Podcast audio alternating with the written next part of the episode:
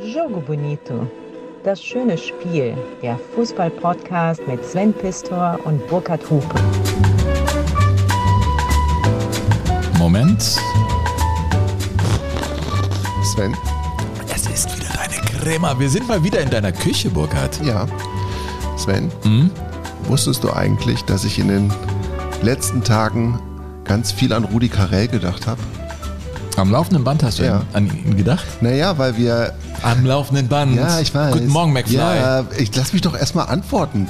Überfordere mich doch nicht gleich wieder mit deinen Gedankensprüngen. Meine mit deinen Tage, sieben intellektuelle Köpfe. Hammelsprünge sind das, weißt du? Ja. Rudi Carell. Mhm.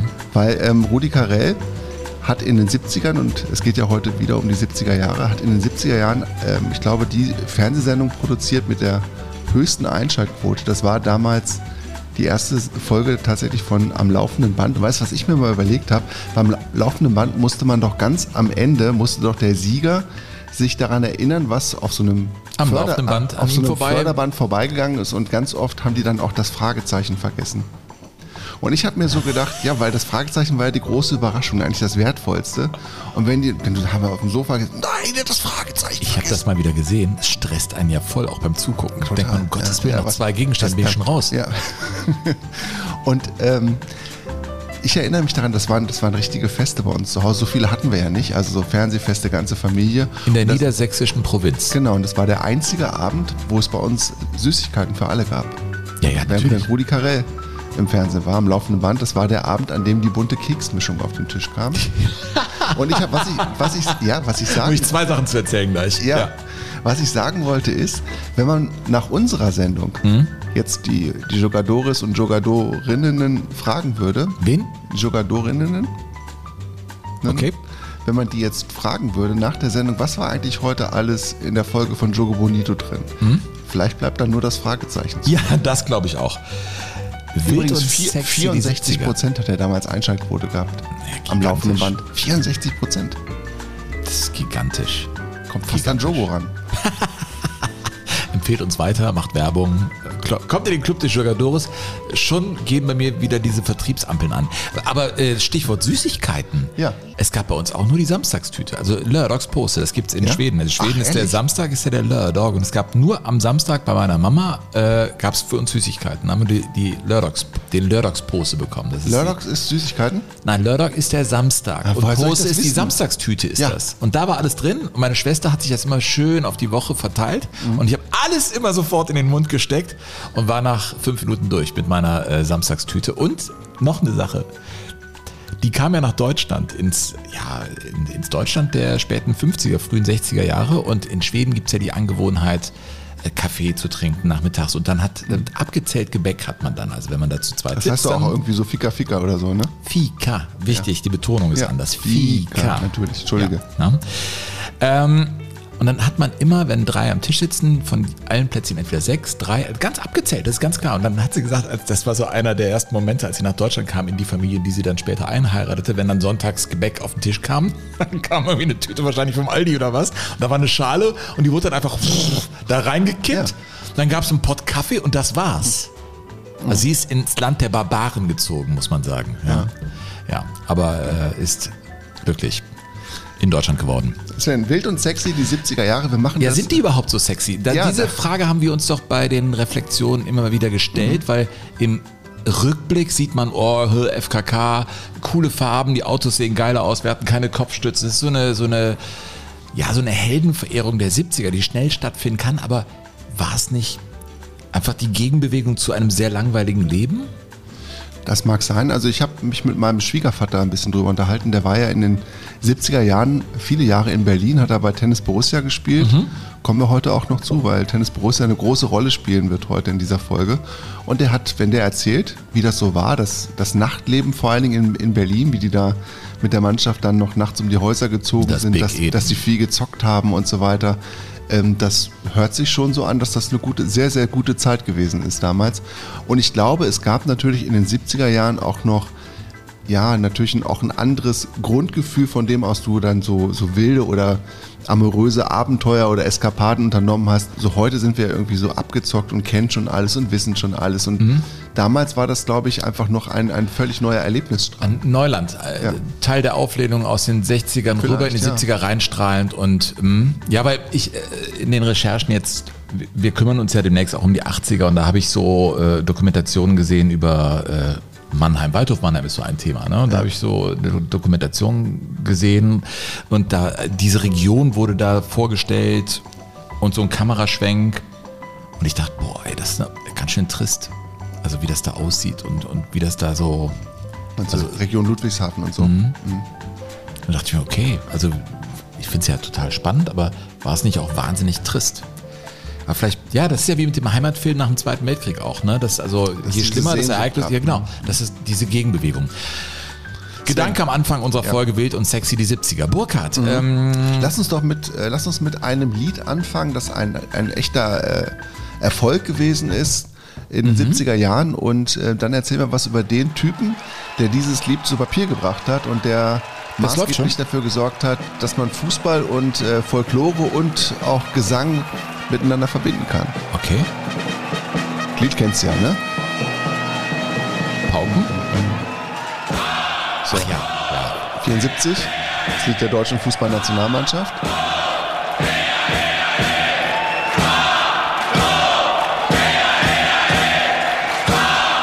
Singen die sehr oft.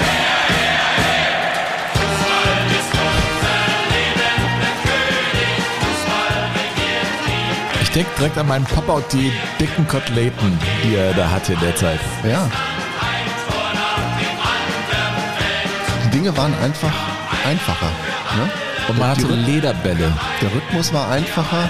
Du kannst mitschunkeln, mitsingen und es hat aber trotzdem so ein sehr positives Grundgefühl, dieses Stück. Und es stammt aus der Feder eines ehemaligen Profifußballers. Udo Jürgens hat doch alles eigentlich da nein, gemacht. nein, nein, nein, nicht Udo Jürgens. Der war doch kein Fußballer. Nee, gebürtige Kölner sogar. Eine gebürtige Kölner. Ja, sicher. Sarens.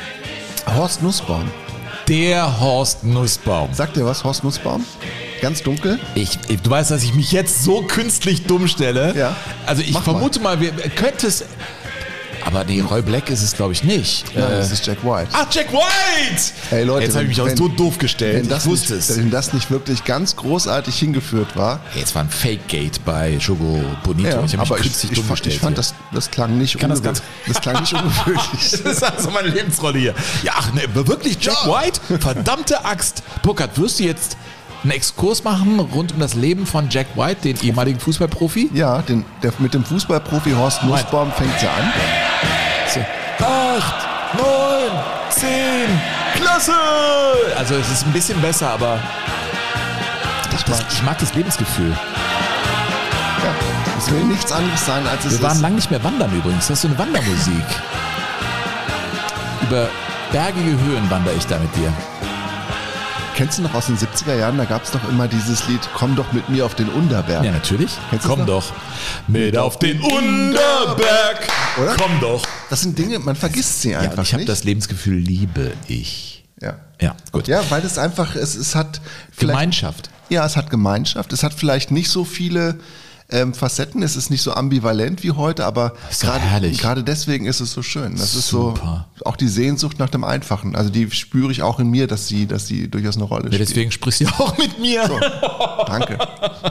Ja, du musst dich jetzt mal machen. Ja. ja sehr schön. Jack White. Jack White. Aber so, so heißt man nicht, wenn man in Köln geboren ist. But why? ja. Horst Nussbaum kam 1940 zur Welt in Köln Mhm. Und hat dann mit seiner Mutter und seiner Schwester, glaube ich, den Krieg auch überstanden. Der Vater kam irgendwann zurück und hat die Familie dann im Stich gelassen. Mhm. Und die Mutter musste mit den beiden Kindern in einem ehemaligen Luftschutzbunker die ersten Jahre nach dem Krieg leben. Wir sind relativ weit entfernt von Wild und Sexy, die 70er Ja, gerade. aber ne? du, es hat ja alles auch irgendwie seinen Anfang und in Ja, dieser stimmt. Biografie finde ich, kannst du aus, da kannst du viel aus den Anfängen ableiten, was dann später so alles passiert. Mhm. Und die haben auf sechs Quadratmetern zusammengelebt als Familie. Sechs. Sechs. Die hatten ein, äh, die hatten Stockbetten, die gingen über drei Ebenen. Mhm. Und der Rest war eben, war eben Platz oder in Anführungszeichen Platz, um die Klamotten irgendwo hinzustellen.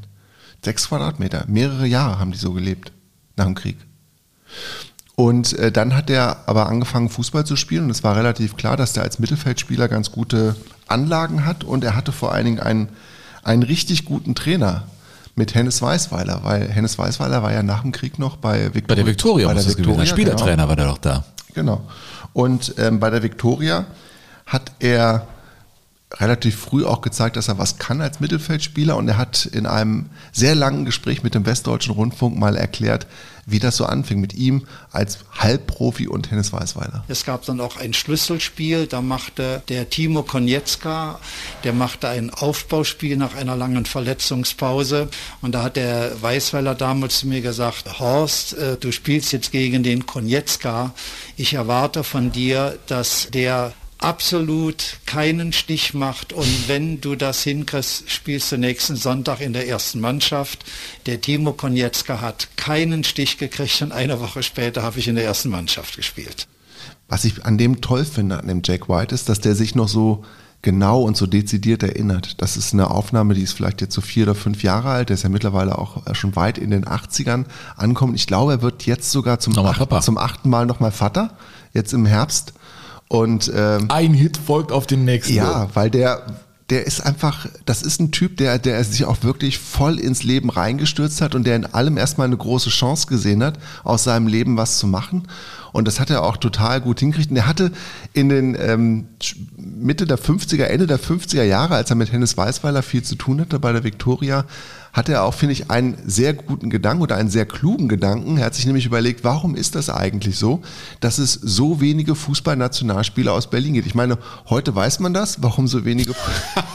aber, aber, Ey, äh, diese Berlin-Folge, die ist immer noch bei uns im ja, Arbeitsspeicher. Wir reden da immer drüber. Ja, wir machen sie auch irgendwann. Aber wir haben so viele Folgen. Du hast Nein. eben jetzt gerade, im, als wir so ein bisschen gequatscht haben, ja auch schon wieder zwei tolle Berlin ist ein Land, das musst du dir leisten können. Das ja, und ich habe, ich habe letzte Woche habe ich ähm, in so einem ganz tollen Buch über Franz Beckenbauer und seine Zeit bei Kosmos gelesen und mhm. da habe ich mir gedacht, wir müssten eigentlich eine Folge machen, die nur Kosmos heißt. Ähm, Jack White war damals, war schon damals ein sehr kommunikativer Typ und hat deshalb eine ganz einfache Frage an den Trainer Weißweiler gerichtet. Trainer, sagen Sie doch mal, warum gibt es eigentlich keine Nationalspieler aus Berlin? Und da hat der Weißweiler damals eine sehr, sehr spannende Antwort gegeben. Der hat gesagt, wenn heute in Köln einer saufen geht, weiß ich das am nächsten Tag. Wenn in Berlin einer saufen, huren oder sonst was geht, erfährt der Trainer das nie. Die Stadt ist einfach viel zu groß. Ja, in den 50ern. Ja, Saufen, noch keine Mauer. War Saufen, stand noch keine Mauer. Saufen und Huren in Berlin in den 50ern scheinbar ja, ein, ganz, ein ganz normales Vergnügen. Babylon Berlin. ja. ja. Und äh, der Horst Nussbaum, der damals noch Horst Nussbaum hieß, bevor er dann Jack White wurde, ein paar Jahre später, Horst Nussbaum war dann als Fußballer auch relativ erfolgreich. In Deutschland nicht so sehr. Bei Viktoria Köln ist er irgendwann so aussortiert worden. In Pirmasens auch. Und er ist dann nach Holland gegangen, zum PSW Eindhoven und hatte da eine richtig gute Zeit. Ja, und das war dann eigentlich meine größte Zeit als Fußballer, denn in Eindhoven war ich wirklich Stammspieler und hatte dann noch Angebote aus der Bundesliga. Ich weiß doch damals, der KSC war dabei. Ich hatte aber auch Probetraining bei Inter Mailand gemacht Boah. und ich weiß nicht, wo ich hingegangen wäre, wenn dann nicht genau in dieser Zeit der Schallplattenvertrag gekommen wäre, wo ich dann von heute auf morgen meine Fußballkarriere beendet habe, was auch aus heutiger Sicht im Nachhinein die absolut richtige Entscheidung war. Ja, das kann man so sagen, denn als Jack White war er vielleicht als Sänger dann nicht so erfolgreich, aber als Produzent umso mehr. Der hat ja in seinem Leben aber tausend Lieder geschrieben und hat mal gesagt, er brauchte so für die, für die größten Hits, David Hasselhoff, I've, I've been looking for freedom, hat er auch geschrieben. Aber hat immer schon Musik gemacht. Es kam ja, ja nicht genau, äh, wie so ein Blitz, der dann einsteckt. Du musst ja bei den Songs, die er geschrieben genau. hat, äh, musikalisches Talent haben und auch handwerklich am Instrument gearbeitet haben. Ja, der hat auf jeden Fall viel Talent mitgebracht und hatte auch das ist ja manchmal im Leben so, dass, dass Dinge, die eigentlich gar nicht so zwingend zusammenführen, dann doch letztendlich zusammenfinden und das ganz, etwas ganz Neues, eine ganz andere Perspektive ergeben. Um das noch ein bisschen deutlicher zu sagen, hätte er den Weißweiler nicht gehabt, wer weiß, was aus dem deutschen Schlager geworden wäre. Weißweiler war mit einem Trompeter namens Heinz Schachtner, das war ein Trompeter vom, vom WDR in Köln, und dem Hans Bertram, also dem Erfinder von Roy Black, in einem Skatclub. Und irgendwie hat der Weißweiler dann erzählt, dass er hier einen Spieler hat, der kann ganz gut singen. Ach. Der hat nämlich immer auf den, auf den Heimfahrten von den Auswärtsspielen hat er die Gitarre rausgeholt und hat im Bus gesungen. Der Horst. Und das hat der Weißweiler, Der Weißweiler- dann in seiner Skatrunde die Ja. Jungs erzählt und Ja. die dachten, nee, und der Bertram? Der Bertram war dabei, der den Roy Black schon erfunden hat und dann hat er gesagt, okay, ein singender Fußballer, das ist erstmal total spannend. Brauchen jetzt nur noch einen spannenden Namen und weil er den Roy Black schon hatte, hat er den Jack White erfunden. Moment, zu der Zeit waren ja auch singende Profis ein Geschäftsmodell. Wir hatten Ja, ja, das fing schon da aber gerade erst an. Wir Peter Radenkovic hatten wir doch schon. Ja, das stimmt. Das- ich gerade- da- Der war so. der Erste. Genau, Und das und war der Erste. Der, der Dings noch, der Dörfel noch. Franz hatte auch schon gesungen und Ja. in die Zeit fiel das so, dass man dachte, okay, also Ja. Bertram saß da nicht, ach, das ist ja interessant, den will ich mal kennenlernen im Sinne von interessanter Junge, sondern da lässt sich vielleicht Kohle mit verdienen. Ja. Das, Ach, war, das ist ja spannend. Das war, der, das war der Gedanke und dann hat er eben auch ähm, gesagt, okay, dann ist das jetzt alles mit meiner Karriere als Fußballer. Ich setze jetzt voll auf die Schlagerkarte und hat seine ersten Aufnahmen gemacht und das war, glaube ich, eine ziemlich ernüchternde Erfahrung. Meine erste Single, die hieß Ein paar Tränen. Es war aber wirklich zum Weinen, würde ich heute sagen. Es war eben deutscher Schlager und hatte mit Rock'n'Roll und mit den Dingen, die ich so privat auf der Bühne gemacht habe, nichts zu tun gehabt. Ein paar Tränen,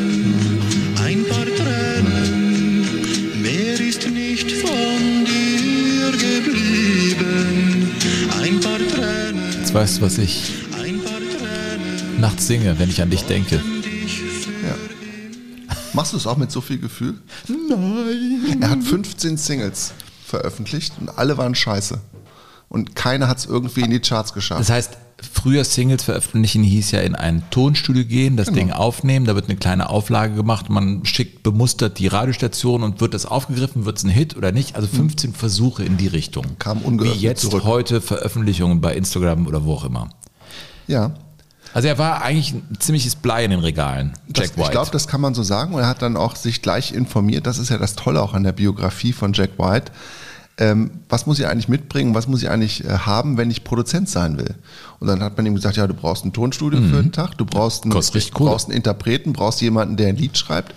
Und da hat er ähm, sich auf die Suche begeben, hat niemanden gefunden, der ihm ein Lied schreiben wollte. Hat er gesagt, dann mache ich, Selber. Das, dann mache ich das selber. Ja, klar. Und hat dann äh, auch relativ schnell rausgefunden, dass er da eine, eine Ader für hat und hat dann auch später, was, was ich gerade ähm, zu David Hasselhoff erzählt mit I've been looking for freedom, das ist ja auch von aus seiner Feder, ähm, der hat selten länger als 15 bis 20 Minuten gebraucht, um diese Lieder zu schreiben. Das ging so in einem Rutsch runter und dann waren die fertig.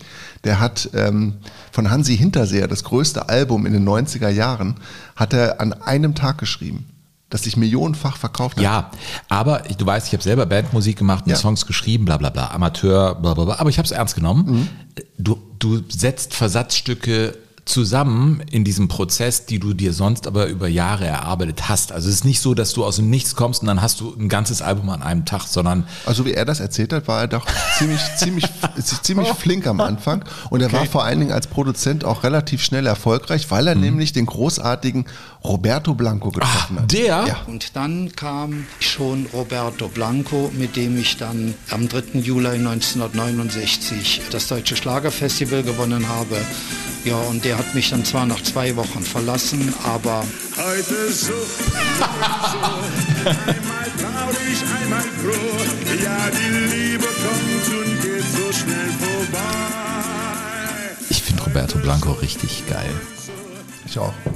Ich finde, er ist im, im Spätherbst seiner Karriere ein bisschen Bisschen zu viel, rum, zu viel rumgereicht worden, auch in, in Pro Produktionen, die irgendwie ihm nicht gerecht wurden. Aber wenn du diesen Auftritt 1969 bei der Schlagerrallye hieß das, ich Mhm. weiß gar nicht, irgendwie so hieß das, ähm, siehst, mit was für einer federnden Leichtigkeit der sein, sein Lied Da vorträgt. sitzt aber alles, so eine tolle Stimme hat er auch. Ja, und da ist das, also ich finde es ganz toll, ich finde es auch super instrumentiert. Ich meine, über den Text kannst du immer reden, ist halt ein Schlager. Du, ich habe es oft schon hier gesagt, diese ganzen Sachen, über die wir so ein bisschen spöttelt lachen. Äh, hör mal, Leute, die jetzt Musik produzieren, äh, die wissen ja gar nicht äh, zum Großteil, wie ein Instrument überhaupt geht. Das ist handwerklich mit diesen Big Bands so schwer, so auf dem Punkt zu sein. Das ist ja, ist ja orchestriert und dann ist da ein Solointerpret. Das ist so schwierig, das wirklich gut zu performen. Das waren große Künstler. Das ist Ja. ganz klar. Finde ich auch. Aber er war dann ähm, noch nicht so erfolgreich, wie er es eigentlich hätte sein wollen. Ist dann mittlerweile auch schon in Der Berlin. Jack White. Der Jack White in Berlin angekommen und hat ähm, aber auch gespürt, Alter, das ist genau mein Feld und da kann ich richtig Kohle machen. Und hat dann ähm, auch gleich, und da kommen wir wieder auf die Kindheit zurück, hat sich dann im Grunewald eine Villa ausgeguckt und hat gesagt, die will ich haben, hatte aber nicht genug Kohle. Er wusste aber, ich kriege Tantiemen demnächst und zwar für meinen ersten großen Millionen. Der musste halt nur noch ein bisschen darauf warten. Sein Der erster, musste halt noch geschrieben werden. ja, nee, der war schon da, aber er hat das Geld noch nicht gehabt. Ach so, der wusste, das Der wusste, Geld das wird kommen. kommt. Das ist ja wie bei uns. Wir kriegen ja auch Tantiemen in weit geringerem Maße, einmal im Jahr. Und so ist das eben in der Unterhaltungs- oder in der Plattenindustrie auch. Er wusste irgendwie Mitte Juli kommt der Scheck. Und er hatte diese Villa aber schon im Juni. Und er wusste, da kommt eine ganze Menge Geld, aber es war halt nicht da. Und dann hat er gesagt, also okay, ich kaufe die, ich habe 150.000, habe ich mir jetzt schon zusammengeschoben und zusammengefegt, die kann ich jetzt schon mal geben. Der Rest kommt dann auch bald. Und wenn das nicht kommt, dann schenke ich euch die 150.000. Dann gehört das euch und das Haus dürft ihr dann oder die Villa dürft ihr dann auch verkaufen. Das war sozusagen sein, sein Fund. Ah, okay. Voll alles, also all in. Volles Risiko. Er hat's ähm, äh, dann bekommen, er hat die Villa bekommen, aber auch zu Recht, weil dieses Lied, was er da mit Toni Marshall gemacht hat, ist einfach der Kracher. Bis ich dann anderthalb Jahre später mit dem Tony Marshall meinen ersten Millionenhit hatte, das ist schon eine Gänsehautgeschichte. Nach dem alten Prinzip von meinem Entdecker Hans Bertram, der mir ja dann auch den Namen Jack White gegeben hat, weil er einen Roy Black hatte, äh, der immer gesagt hat, wenn die alte Oma ans Radio geht und lauter macht, dann haben sie einen Hit. Schöne Maid, hast du heute für mich Zeit? Oh ja, oh ja, oh. Sag bitte ja, dann bin ich nur für dich da. Oh bitte, oh ja, oh ja, oh. Die Rhythmusgitarre zum Beispiel, nur ein kleines Beispiel, die man jetzt eben gehört hat, die ist super gut gespielt. Das ist nur so ein kleines Detail. Und weißt du, die Musik, die du da gehört hast, die hat er gefunden auf einem, auf einem Label oder bei einem Label, das hawaiianische Volksmusik ähm, herausgebracht hat. Das ist, also der, der Grundrhythmus kommt von der Insel Hawaii. Das hatte es bis dahin noch, noch gar nicht gegeben. Mich persönlich erinnert es auch an, an meine frühen 70er Jahre, die ich ja im Gegensatz zu dir schon ein bisschen bewusster erlebt habe.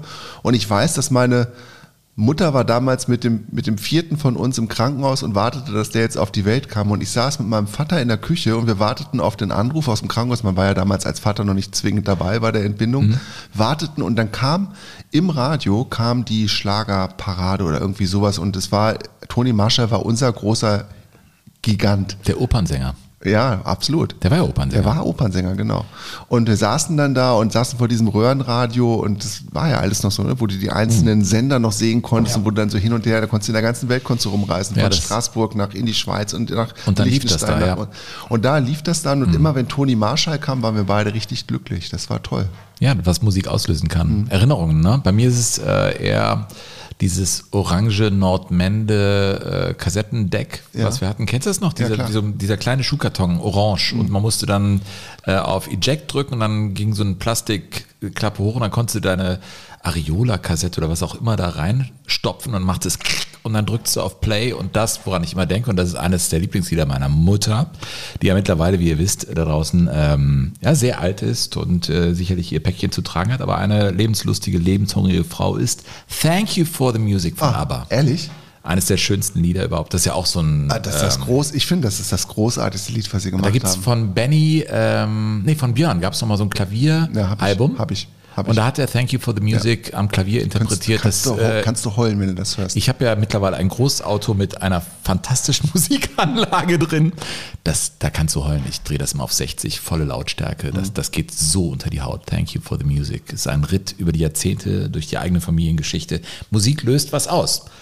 Womit wir wieder das. bei Jack White ja, sind. unter anderem Reichtum, wenn du es richtig anpackst. Und das stimmt. Jack White war dann also auch schon auf der, auf der Gewinnerseite, kann man sagen, zu Beginn der 70er Jahre. Aber er war trotzdem immer noch ein sehr, sehr neugieriger Mensch. Ne? Der ist da Anfang 30. Ne? Und hier, ich kann dir mal ein Foto zeigen, habe ich mitgebracht, wie der, wie der heute aussieht, dann weißt du, wie er damals aussieht. Also Mhm. mich erinnert er so, also heute erinnert er mich noch an Pierce Brosnan. Auf dem Foto sieht er aus wie ein Fußballer oder wie ein Trainer, aber nicht wie einer, der Musiken schreibt. Er Ja. hat ein ernstes Gesicht, Ja, guckt in die Sonne und als würde er ein Fußballspiel verfolgen. Er hat ein ganz markantes Gesicht und war einfach ein sehr, sehr gut aussehender Typ. Das muss man schon sagen. Mhm. Wie und Pierce Brosnan, Ja, ne? Pierce Brosnan in Jung. Ja. Und der hat dann Ende der 60er, Anfang der 70er Jahre, da divergieren so ein bisschen die Angaben in den Archiven, hat er angefangen, sich für den Frauenfußball zu interessieren. Es gab wohl ein prominenten Spiel bei Tennis Borussia Berlin. Das war ja der Club der Wohlsituierten in Berlin mit dem Präsidenten Hans Rosenthal damals noch. Und die kickten halt immer regelmäßig. Und dann haben irgendwann die Frauen von den prominenten Fußballern gesagt, das können wir auch. Und so haben die angefangen mit dem Frauenfußball in Berlin und der Jack White hat gesagt, okay, wenn ihr das machen wollt, dann bin ich euer Trainer. Und dann hat Jack White neben seiner Schlagerproduzentenkarriere noch eine zweite Karriere angefangen, Rückkehr zum Fußball sozusagen, hat die Frauen äh, von Tennis Borussia regelmäßig trainiert, was dazu führte, dass seine Schlagerstars, wie zum Beispiel Toni Marschall oder Lena Valaitis, wenn die auf Aufnahmetour waren und zu ihm kamen, mussten die vorher zum Trainingsgelände von Tennis Borussia Berlin, standen dann am Sportplatz und haben geguckt, Der PR Hecht. was der Jackie White da klar, mit den aber- Frauen veranstaltet. Aber dann war die in den Medien, aber sowas Total. von, das ist ja klar. Und er hat sich aber gleichzeitig auch immer noch für die, für die Herrenmannschaft von Tennis Borussia interessiert. Er wollte irgendwann mal Präsident werden von diesem Club. In den 90ern ist das dann auch geworden, hat er viel, viel Geld verloren. Aber in den 70ern hat er Karl-Heinz Schnellinger geholt. Ausgerechnet Schnellinger. Karl-Heinz Schnellinger, der kam dann auch zu mir und sagte, Mensch, stell dir mal vor, die Kameraden haben mich gefragt, ob ich heute mal mit um die Häuser ziehe. Ich habe denen erzählt, dass ich um 9 Uhr schlafen gehe. ne? Und das haben die Kameraden also alle nicht verstanden. Und das ist, glaube ich, auch bis heute so geblieben. Es ist einfach der große Unterschied.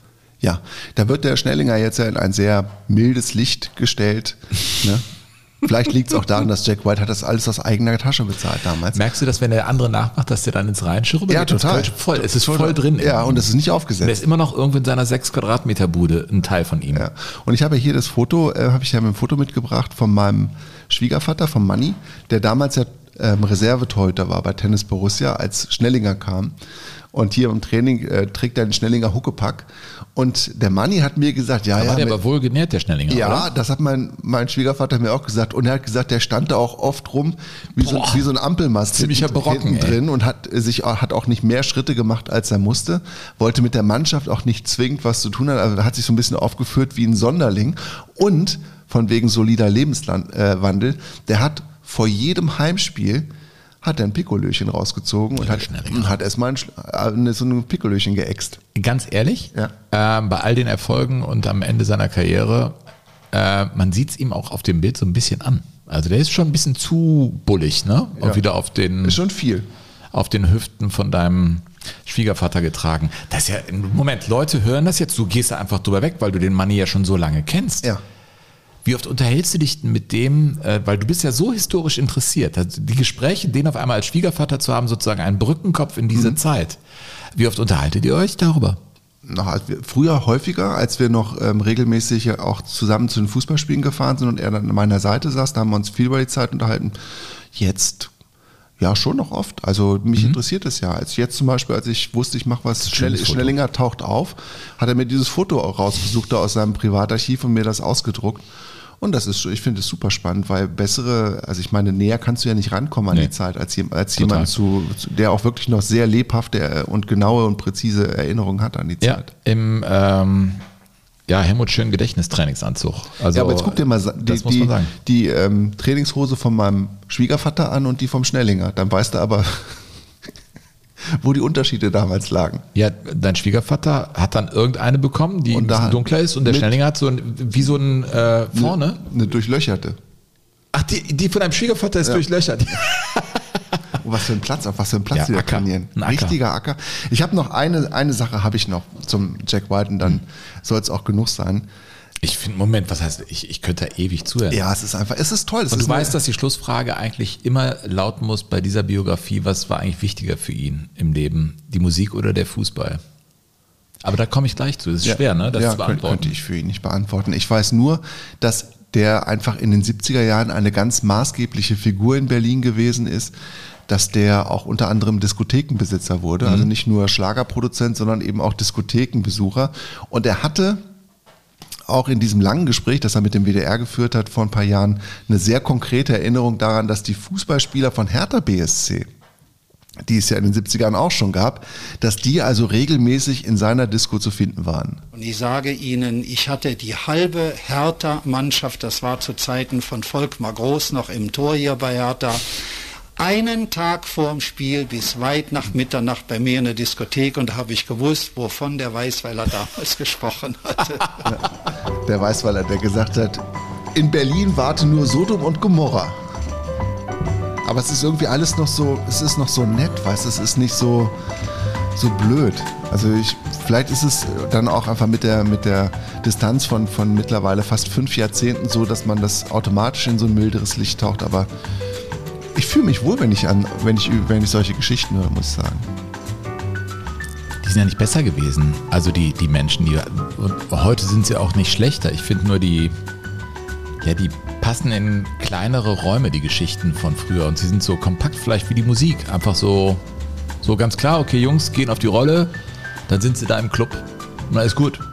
Und dann sind sie zu spät im Bett und am nächsten Morgen gibt es ein Problem, da ist der alte sauer und so und so ist das Leben heute ja gar nicht mehr. Nee. Vielleicht. Ja, Keine aber auch diese Karriere von Jack White, ne? Also du, du kommst vom Rasen, gehst irgendwie dann in diese Schlagerindustrie rein und der, der ist ja durchgestartet. Der hat, der hat in seiner ganzen Karriere als Schlagerproduzent, ich glaube, fast eine Milliarde, eine Milliarde Tonträger verkauft. Naja, gut, aber äh, ah, äh, vielleicht ist das gar keine schlechte. Ja, eine, Entschuldigung, eine Milliarde ist natürlich der Hammer. Ich habe letztens noch irgendwie geguckt, was Herbert Grönemeyer sein absolutes Top, Top, Top, Top, Top Album, dieses 4630 Bochum, dieses Ja. mit Männer drauf und Bochum und bla, äh, hat sich das 2,8 Millionen Mal verkauft, das Album, was wahnsinnig viel ist. Ich meine, Tonträger heißt ja auch Singles und bla, noch mehr, aber da sind wir in ganz exorbitanten Bereichen unterwegs. Mit eine Milliarde? Ist das wirklich wahr? Ja. Eine Milliarde. Unfassbar, Jack White, ey. Hast du denn Bewegbilder von ihm als Fußballer gesehen? Oder Nee. gibt es da irgendwas? Da habe ich nichts gefunden von ihm. ja. Da gibt's, also das muss dann einfach, weil er halt, es gibt ein paar alte Schwarz-Weiß-Fotos, als er in Eindhoven gespielt hat, aber sonst äh, nichts. Ja, wo wir es doch eben mit Hennes Weißweiler hatten. Ne? Also wenn wir schon in Wild und äh, Sexy die 70er unterwegs sind, dann komme ich als gebürtiger Kölner an einer Sache nicht vorbei.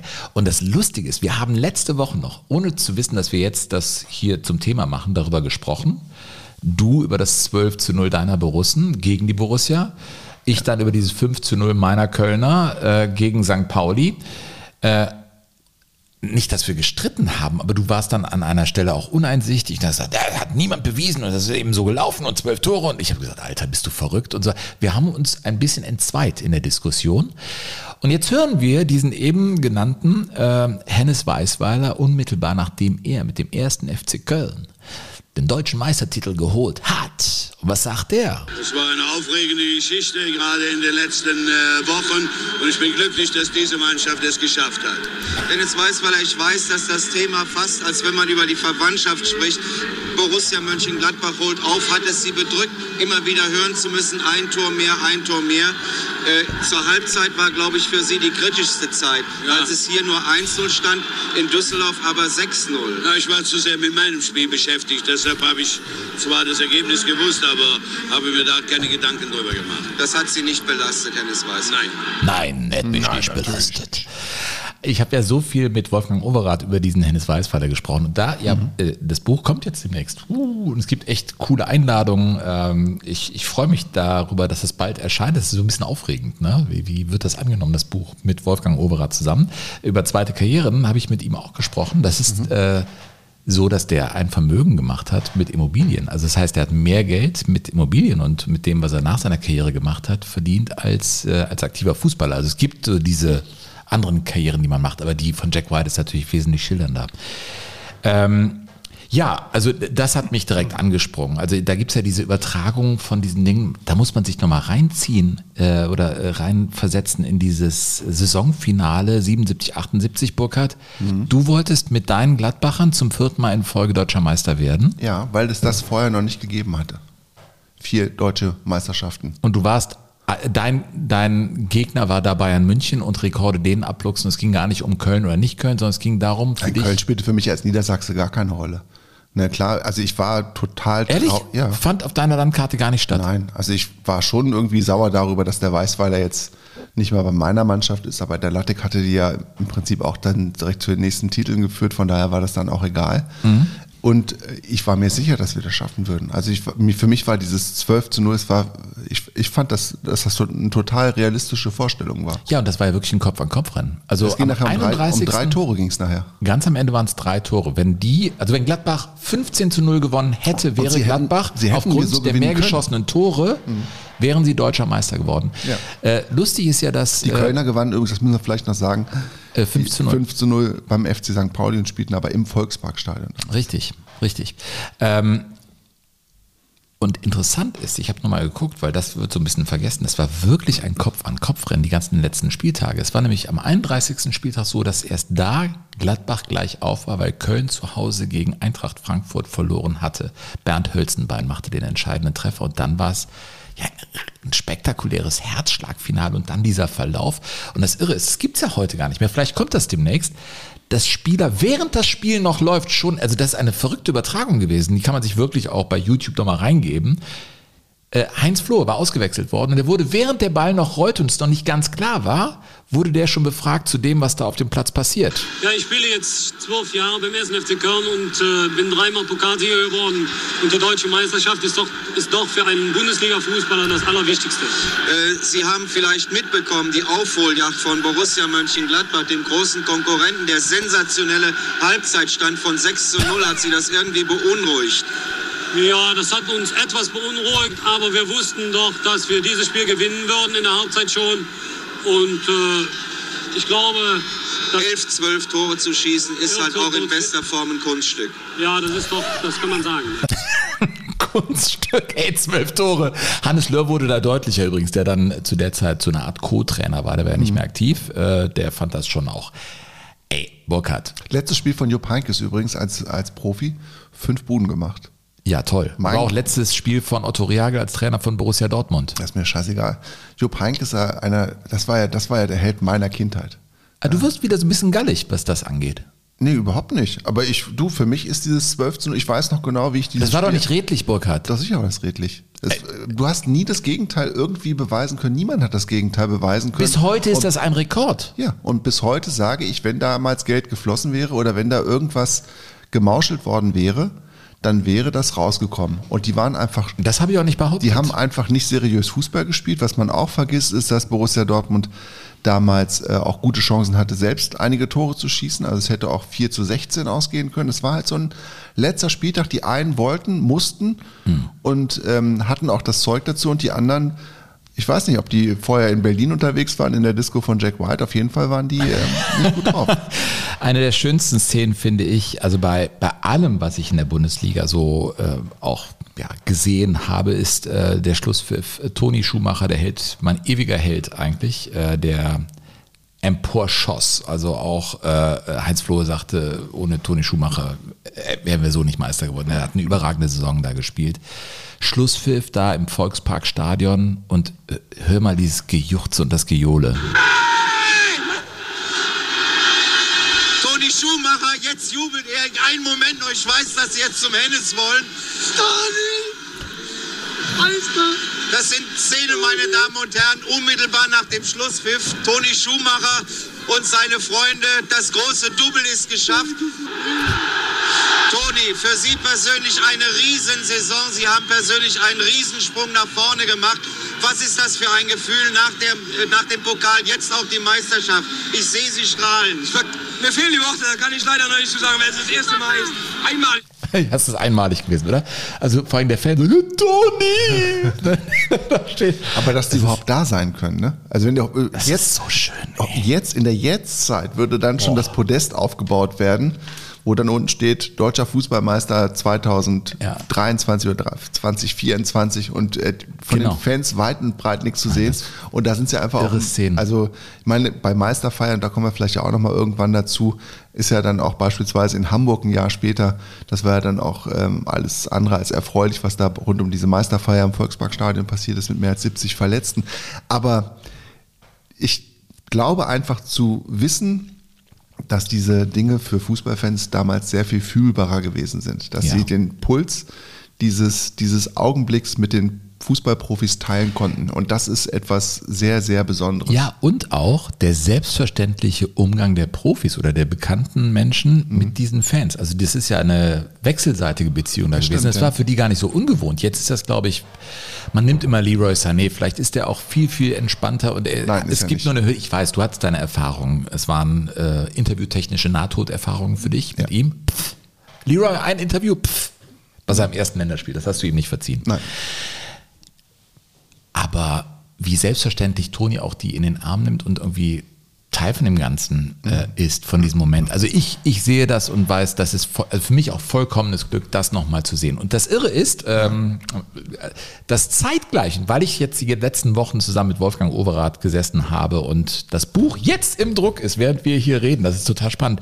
Der saß am gleichen Abend, der hatte ein Jahr vorher aufgehört, eben absoluten Zwist mit äh, Hennes Weißweiler, haben wir auch im Buch drüber gesprochen ähm, und sitzt abends bei Dieter Kürten im Sportstudio und der erste FC Köln wird Meister ohne ihn. Na, mit all diesen losen Fäden, die da noch rumlagen am Ende seiner Karriere. Ich meine, Overath ist selber äh, deutscher Meister geworden, Bundesligameister, 64, hat das erste Tor für den FC in der Bundesliga geschossen. Der musste sich nichts mehr beweisen. Und trotzdem sitzt er da abends mit seiner Frau Karin. Ja, und was sagt er? Freunde von mir werden sagen, wenn ich jetzt spielen würde, wären wir vielleicht mit fünf Punkten oder sechs Punkten Vorsprung Meister geworden. Gegner von mir werden sagen, wir wären nicht Meister geworden. Wer würde das beurteilen? Das ist sehr schwer zu sagen. Aber ich spiele sehr oft und Fußball macht mir Freude und das macht mir jetzt wieder Freude. Und deshalb würde ich es mir im Moment zutrauen, in jeder Mannschaft zu spielen. Aber ich bin froh, dass ich es eben nicht mehr brauche. Ja, er hat selber gesagt, Schluss jetzt. Er war bei diesen prominenten Spielen, die er dann gemacht hat, da war wirklich Geld zu verdienen. Sagte, ich war so gut, ich hätte sofort äh, weiterspielen können. Aber es war für ihn wirklich so ein Schlusspunkt gefunden. Es war ein, ein Ende, ein verletztes Ende, äh, äh, glaube ich, und trotzdem auch ein zufriedenes. Er war da schon Ehrenmitglied beim 1. FC Köln, wusste nicht, ob er dann für die Meisterfeier da eingeladen wird. Es war eben so ein komisches Ding. Er war die Vereinsikone, der große Spieler und Köln wurde ohne ihn deutscher Meister. Und ich bin heute froh, dass ich diese Entscheidung vor einem Jahr getroffen habe.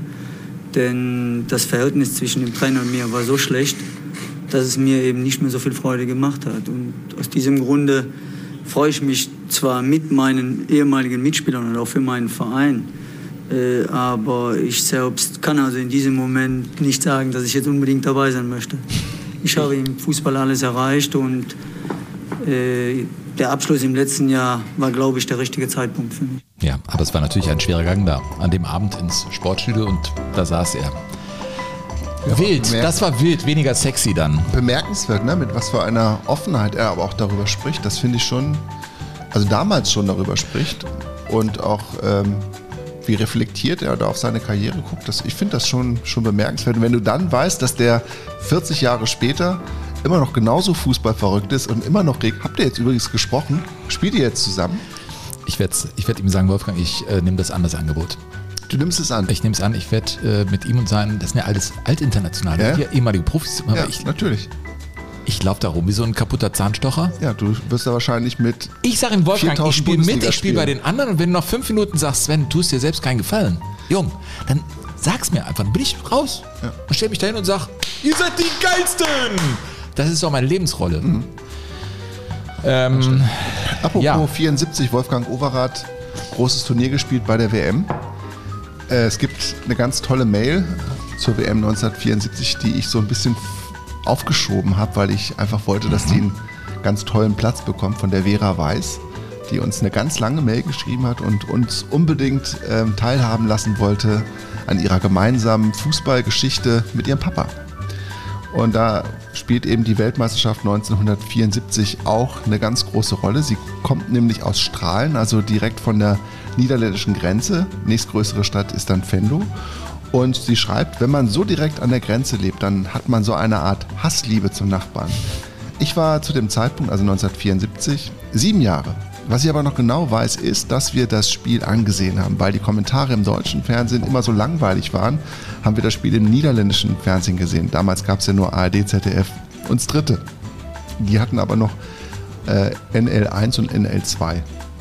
Und da ging so richtig die Post ab. Die haben damals mit deutlich mehr Leidenschaft als die Deutschen kommentiert. Mein Lieblingskommentar, und der ist jetzt echt super, mein Lieblingskommentar bis heute bei der Beschreibung eines Freistoßes, jetzt kommt in Anführungszeichen auf Niederländisch, aber ich glaube, man versteht es. En da staan ze alweer mit de handjes vor de zakjes. Ja. Großartig, oder? Ja. Ist Mit so- der Handjes vor der Sack. Mit der, Hand, mit der Handjes vor der, das würde ich, weißt du, ich mach das mal irgendwann. Da stehen sie mit der Handjes vor der Sackjes, würde der Holländer jetzt sagen. Alle mit den Händen vorm Sack. Ja. Ja. Nach dem gewonnenen Spiel hat, hat mein Vater dann gesagt, lass uns mal die Holländer ärgern, wir fahren jetzt mal nach Venlo. Es wird noch besser. In der Zeit nach dem Endspiel war der kleine Grenzverkehr, der für uns auch damals schon üblich war, etwas getrübt. Deutsche Autos wurden dann schon mal zerkratzt und auch die Freundlichkeit war ein wenig gedämpfter. Und dann schreibt sie noch was von ihrem ersten Bundesligaspiel und ähm, Zauberhaft. ja, ich äh, bin, bin immer ganz, also, nee, das, das, das eint uns ja auch, dass diese, diese Fußballerinnerungen einfach total wichtig sind und das ist wie so ein Poesiealbum, das man jetzt wieder rauskramt. Also wir mit Jogo Bonito und wir haben noch ganz viele freie Seiten und jeder von euch kann da was reinschreiben, was ihm, was ihm in den Sinn kommt und was ihn einfach ähm, an den Fußball so bindet, emotional. Definitiv. Und wir haben ja viele Mails, die wir bekommen. Nicht alle können wir hier vorlesen, aber äh, schreibt uns trotzdem, weil eure Mails sind für uns auch oft Inspirationsquellen. Also wo wir denken, ach guck mal, der hat das geschrieben. Dann, dann beginnt bei uns die Diskussion. Auf einmal kommen wir zu Themen, die wir interessant finden. Ähm, ich meine, jetzt hat uns der Michael Lühmann auch geschrieben und da, da ging es um ähm, seine Erinnerungen an die 70er mit, mit allen möglichen Reportern, ob sie Brumme, Breukmann, Jasper oder so hießen und er selber äh, den Kindheitstraum hatte, Sportkommentator zu werden und sich äh, sehr freut, dass wir diese Podcasts hier machen und, und sehr detailreich das Ganze beschreibt. Das motiviert uns natürlich und davon gibt es ganz viele Mails. Ähm, einer, der hier zum Beispiel schreibt, Christian, der Fan von Alemannia Aachen ist und versucht seinem äh, Sohn natürlich auch was weiterzugeben in Sachen Profifußball, er aber auch ein Herz hat für VfL Borussia und den FC. Also ja, Polyamorie im Fußball wäre vielleicht auch mal ein Thema.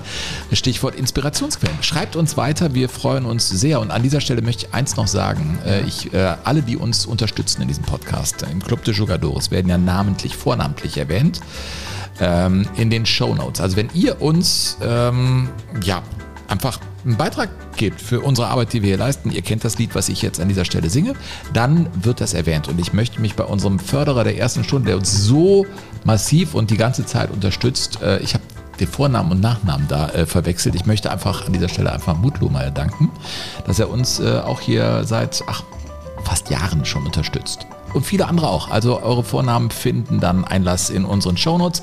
Da stehen auch bald Termine. Wir werden paar Shows im nächsten Jahr machen. Rund um die Fußball-Europameisterschaft. Da ist die Tinte aber noch nicht ganz trocken. Das Einzige, was wir jetzt noch haben, ist der Auftritt in Nürnberg. So Bochum ist jetzt auch voll. Bochum ist ausverkauft. Äh, Ende am 30.11. Das ist randvoll, da gibt es nichts mehr. Wir arbeiten dran. Wir merken, dass ihr Lust, Lust habt, bei Live-Aufzeichnungen dabei zu sein. Sollte man vielleicht erklären, das sind wirklich Folgen, die wir da aufnehmen. Es ist nicht ein Programm, was wir dann wiederholen. Das heißt, wenn ihr jetzt Ende November nach Bochum kommt und vielleicht im nächsten Jahr mal nach Essen und dann nochmal nach Essen oder alle Shows besucht, ihr werdet immer was Neues kriegen. Ich möchte auch noch einen Gedanken loswerden an dieser Stelle. Wir haben in der vergangenen Woche viel Post bekommen, ähm, weil wir ja in der vergangenen Folge auch uns mal ein bisschen öffnen mussten und uns klar gegen alles, was mit Rassismus zu tun hat, ähm, positioniert haben, was ja eigentlich eine Selbstverständlichkeit ist, aber was man, glaube ich, in dieser Zeit immer wieder tun muss und, und haben uns auch klar gegen die AfD gestellt. Und ähm, den Hintergrund kennt ihr, das haben wir in der vergangenen Folge ähm, akribisch dargelegt und Sven hat ja auch sehr emotional und ich finde sehr anrührend darüber erzählt und viele von euch haben uns dazu geschrieben und haben sich dann auch ermutigt gefühlt, einfach zu sagen, okay, und jetzt gebe ich extra noch mehr Kohle, damit die Jungs das auch noch in die Richtung spenden können, wo sie es äh, hinspenden wollen. Dafür an dieser Stelle wirklich herzlichen Dank. Das ist ähm, schon sehr besonders. Wir leiten das auch, es gibt die Zu- Zusätze nach Motto, hey, ich packe jetzt noch was drauf, wir finden es cool und so, das leiten wir weiter. Und das, was ihr uns gebt, wunderbar, es ist und bleibt unser Beruf. Ähm, und äh, wie schön auch, dass ihr gesagt habt, äh, viele von euch, äh, toll, dass ihr nicht käuflich seid und dass ihr wirklich Dinge so sagt, wie ihr sie sagt und wie euch der Schnabel gewachsen ist in diesem Podcast. Und dieses, diese Freiheit werden wir uns immer hier äh, lassen. Also danke für eure Unterstützung. Unterstützt uns sehr gerne weiter. Da sind wir wieder, ich sag mal, nach dem Sommerloch auf dem, äh, ich sag mal, auf, in, im richtigen Weg. Ne? Auf dem richtigen Weg sind wir da. Aber wir könnten auch noch ein paar Meter laufen, um es mal auch so zu sagen. Nächste Woche, ähm, wir sind noch nicht durch. Äh, Schon wieder müssen wir Norbert Niebuhr schieben. Ist dir das aufgefallen? Wir haben letzte Nee, Woche schon ja- gesagt, der Norbert ja, Niebuhr. Das ist ja dein Problem, nicht meins. Ich habe mein, meine Sachen alle gemacht, die ich machen wollte. Du ja nicht. Nee, Walter Frosch. Kommt nächstes Mal. Ja, genau. Kevin Keegan kommt nächstes Mal. Ja. Und Norbert Niebuhr. Bleibt uns gewogen. In einer Woche hört ihr uns wieder zu den 70ern. Und danach kann ich euch schon etwas versprechen. Das ist ein bisschen bizarr. Wir haben morgen die Show äh, in Essen in der Zeche Karl. Und die nehmen wir auch auf, beide Folgen. Und die gibt es dann nach den 70ern. Ja, so kann man Was es dann geben wird, es könnte sein, dass es Richtung 80er geht. Bin mir aber nicht ganz sicher. Kann man das so sagen? Nein. Äh, Stichwort Fake-Abteilung hatten wir auch heute schon mal. Nein, die 80er Jahre ist, haben wir doch Ja, in der Live-Show. Oder hast du die Live-Show noch gar nicht vorbereitet? Ich bin da schon fertig mit, du. Also, äh, bleibt uns gewogen. Bis nächste Woche. Tschüss sagen, Burkhard. Und der Sven. Jogo Bonito. Das schöne Spiel. Der Fußball-Podcast mit Sven Pistor und Burkhard Hupe.